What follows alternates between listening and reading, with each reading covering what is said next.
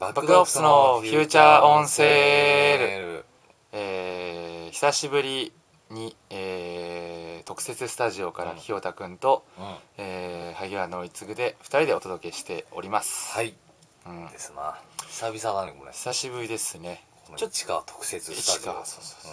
まあ個人情報はちょっと、ちょっとね、えー今週というか先週ちょうど土日で、えー村上くんの方がうんうん鉄割りで毎度おなじみのそうそうそう那須の方でね、うん。えーまた俳優疲れをして戻ってきているということで、ちょっと今回はうん。私たち2人なんですけどもうん。まあいろいろねこの1週間もあったね。うん。あったね。あのほら例えばあの「サスケ。サスケとか大変すごいなあれな。大変だったあれ。うん。長野のやり直しな。あ大変だったあーすげえ筋肉が違う、れうん、でもやっぱ俺ねああいうねうん。まあなんつうのある意味プロフェッショナルのアマチュアじゃん。うん。こうなんつうのあれでいくらもらってるか知らないよ、うん。だけども、ああいうサスケに対してうん。常に人生かけてるあの大人の人。うん。うんまあこれ先週の話の続きになっちゃうんだけど自分の生きてる問題定義。これがねピュアでいいよね。うんうんえ？いいと思うよ。いいよね、なんかそうくだらないね。うん。うんそういうなんつうのかな。まあくだらないっちゃいけないか。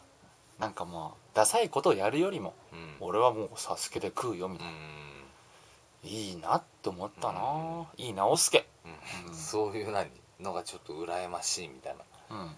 あだからねまあだからねっていうのもあれだけどうんまあ今9月のもう末でしょ、うん。で10月に変わって、まあ、月も変わるってことで、うんまあ、男萩原紀次35歳。うん。心機一転うん。攻めようと思ってる。そうなの？あのもうね小じみたいなことしね。ああいう。むさぼったりしむな。いさぼったりしない。頬張ったりもしない。ストイックに。ストイックにいくなんかもう自分がこれだって思ったことを詰めていく。まあそれが儲かる儲かんないは別だけどまあふざけんなって言えばうん。まあ確かにまあなんか飽食の時代を生きちゃってるからね俺はね。そうだね。うん。求めようと思えば何でもね。そうそうなんかそういうのがなんかあったけど、いやもうストイックにやっぱりなんかそういうのあるかもね。まあサスケスピリッツってのそれは。そうサススピ？うんサススピやっぱりね自分がやりたいことでドカッとねうん。なんつうのまあ表から裏に変えるパワーっていうかうこういくぞみたいな。んうん。だからといってそれを自分で卑下しない、まあ、どうせこんなことだからって言わない、まあ、時給900円で頑張ってもうん。どうだみたいな。どうだ？コンビニみたいな。まあ俺ちょっと今日酔ってんのかな。ええもういきなりいきなりなんかもうちょっと斜めな発言じゃんそれなんかビシッと芯はまっすぐ通ってないね俺。でもいやいやそういうあことな。いのなんかこういう、はい。もう鉄鉄棒鉄の棒をさお前、うん。ほんともうあれじゃない？ビシッとうん。背骨に埋め込んだ方がいいんじゃないの？お前なんか、言うわでもまあそれぐらいまっすぐ生きてみようと思う。10月から、そうだよ。うん。9月までの俺まあ多分あれかな今回が9月の最後のフューチャーオンセールになるけど、じゃあ10それ来週あれだ。来週どういうもう人になってるみんなあれだね。ラジオ聞いてる人はもう多分もう別の人格変わったのこの人ぐらいの、うん。この落ち着きと一本気な感じあるね、うああ、ん、そう楽しみだねそれ。でもしもそれで「おいおい」うん。全然変わってねえじゃねえかみたいな。っていう人がいたらね。ともうメールくれればいい。よでその後なんか一緒に飲んだりとかしてうわみたいな面白いっていうフィーリングを感じるか感じないかはあなた次第だよね。でも俺の中では変わったと思う。今月いっぱいで、うん。まあじゃあそんな変わる前のセッションをね、うんうん。えー聞いてもらおう。はい。はい「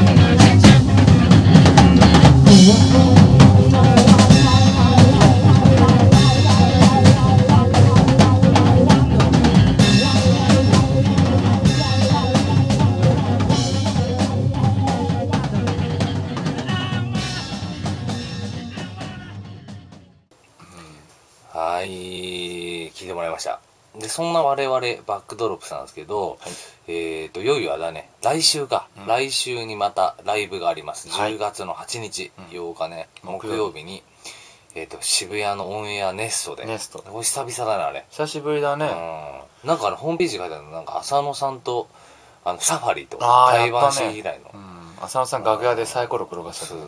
なんかあれだったね、サファリねなんだっけあの DJ の。DJ オズマオズマじゃなくてブライアン。ブライアンブライアン。あのね MTV だね。のバンドで、そうあの時対バンだったもんなねでも CD とか渡したけど浅野さん聞いてくれたのかな？だって乗り継ぐ浅野さん監督のなんかバンドの PV でも出たんだこれ前の。そうなんかね浅野忠信さんが監督している、なんかテクノかハウスか分かんないけど、うんそういう曲を浅野監督が、うん。まあ浅野監督っつうのもなんだけどね、うん。うん浅野さんがなんか監督するっつっとるのうん。村上淳だっけ？村淳村淳村淳村淳が出てんだウーアの旦那。ああそうそうと一緒に確かにやりましたよ、あ一緒に出てたんだ。うん村淳もいましたよ。うー。んで僕は全身黒ずくめの衣装。もじもじくんみたいな、走ったんだ。走った走った。うん。ねそういうなんだっけな？なんかあったのまあ調べといて、うん、調べといてくれれば出るから。マジ？調べきれんの？それ。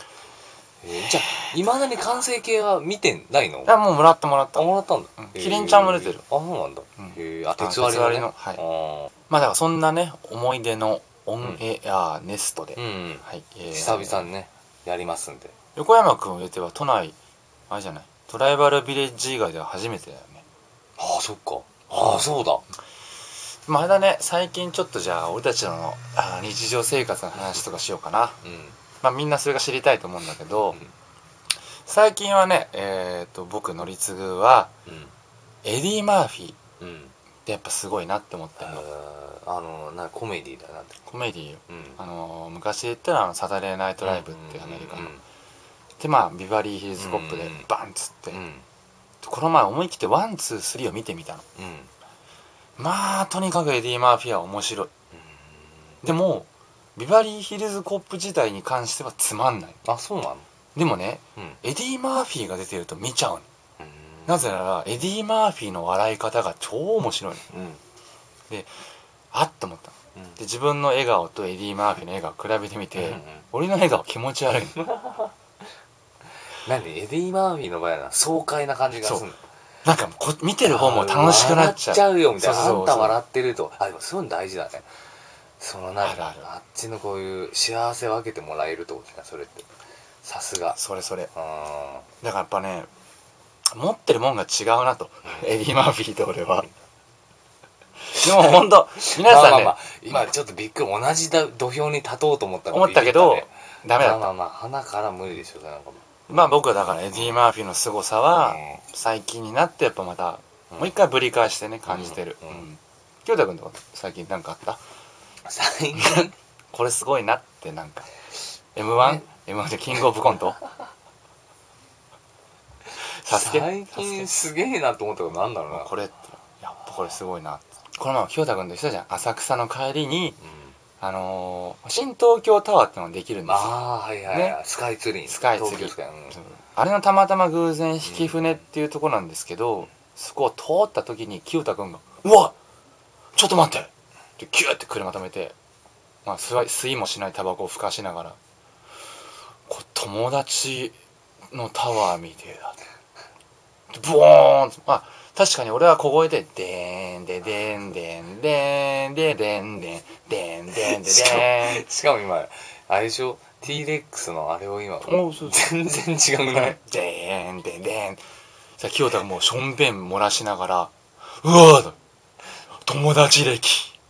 2年」でその時多分清田はこれまあ真面目な話であまりの巨大な建築物っていうのはやっぱ人を威圧感するから。あでもそれはある。びっくらこいちゃったでしょ、うん。でうわっと思ったでしょ？うん。だからそういうのなんかなかった？他に。他になんだ。じゃあねこれもちょっとそろそろ時間もないんでうん。まあまたねこうやって俺が締めるとなんか、まあ、リーダー気取ってんじゃないの？って京太君から後でこうなんつうのケツの穴に割り箸を入れられる。でその匂いを嗅いでやっぱ やっぱうまいやっぱ乗り継ぐのケツの穴の匂いうまいって清田が言うのは知ってるけど、まあ、あえて締めさせてもらう、うん、やっぱりね俺たちね足りてない。もっともっと頑張っていこう。うん。じゃあ、えーこれをお聞きの皆さうんん、うん、まだ僕たちを忘れないでください。じゃあ またなんでこの締めっぽいわけその忘れないでくださいみたいなもう終わっちゃうまま嘘嘘。人が言う感じみたいな。ジョークジョーク。ジョーク乗り継ぐ。じゃあ忘れなぐさ 咲かさないでください。来週は4人でお届けできることを、えー願ってます。えー、マスゾエです。じゃあ